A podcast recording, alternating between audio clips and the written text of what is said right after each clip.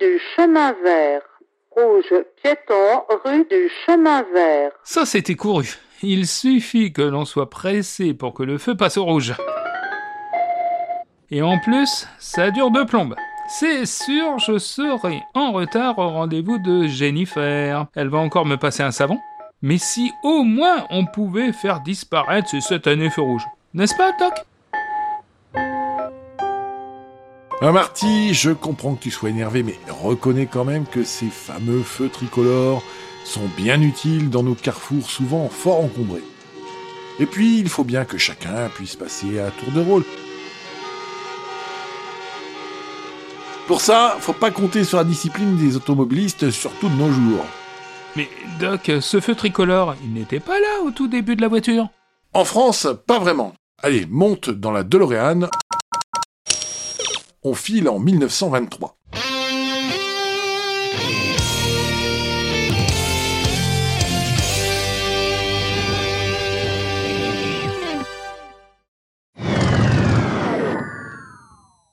5 mai 1923. C'est ce jour-là qu'on voit apparaître ce dispositif lumineux de sécurité en France.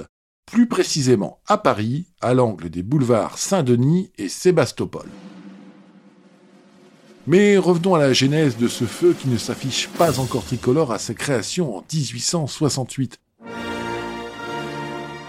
C'est en effet en Angleterre que le premier feu de signalisation au monde est installé au cœur de la capitale britannique à Parliament Square. Il n'est pas encore relié à l'électricité, il se compose donc simplement de deux panneaux mobiles montés sur un mât en acier de 7 mètres de haut et fixés à des bras qu'un opérateur fait pivoter alternativement grâce à une simple manivelle. Très vite, on lui adjoint une sorte de sémaphore formé d'une plaque de verre rouge éclairée par une lanterne à gaz. C'est rudimentaire, mais ça a le mérite de rendre la chose plus visible, notamment à la tombée du jour. Et de surcroît, tout le monde comprend l'ordre donné sans pour autant parler la langue du pays. C'est un immense progrès, même à une époque où la circulation automobile n'est pas encore celle d'aujourd'hui. Oui, Marty, et cette invention nouvelle va se perfectionner rapidement. La simple couleur rouge va être associée à une autre couleur, la verte. La technique étant ce qu'elle est, c'est un agent de police qui officie en faisant tourner la lanterne, qui montre donc alternativement la couleur rouge, puis la verte. Une anecdote en passant. L'un de ces agents est victime de l'explosion de la lanterne qui, rappelons-le, est alimentée par le gaz. Il est gravement blessé et décédera de ses blessures 15 jours seulement après la mise en service de ce dispositif.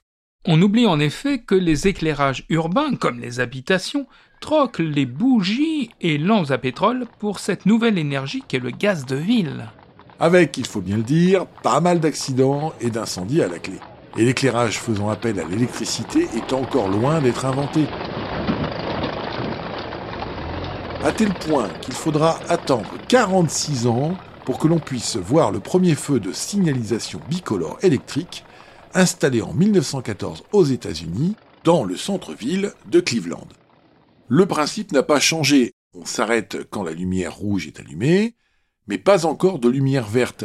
C'est donc une sonnerie qui retentit pour donner le signal de départ au redémarrage.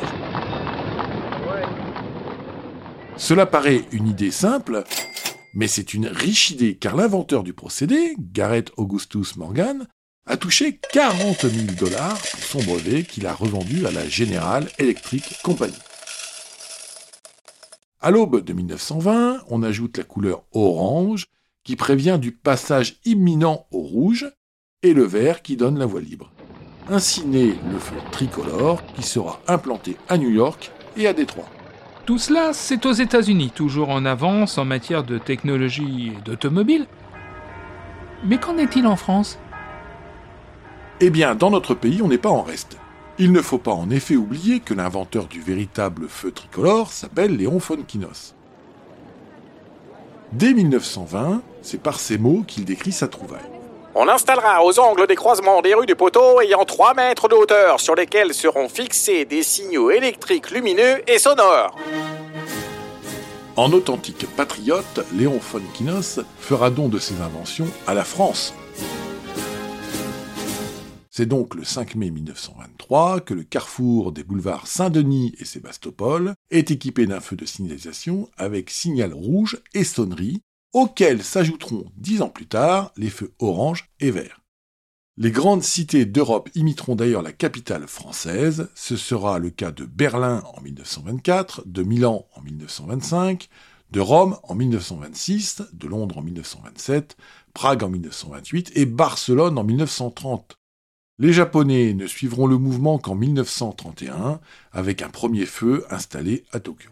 Si je comprends bien, le feu devenu tricolore s'inscrit comme une véritable référence en matière de signalisation automobile. Tu ne crois pas si bien dire, Marty mais il a fallu que tous les pays se mettent d'accord sur une signalisation internationale. Je t'explique tout ça la semaine prochaine, dans la seconde partie.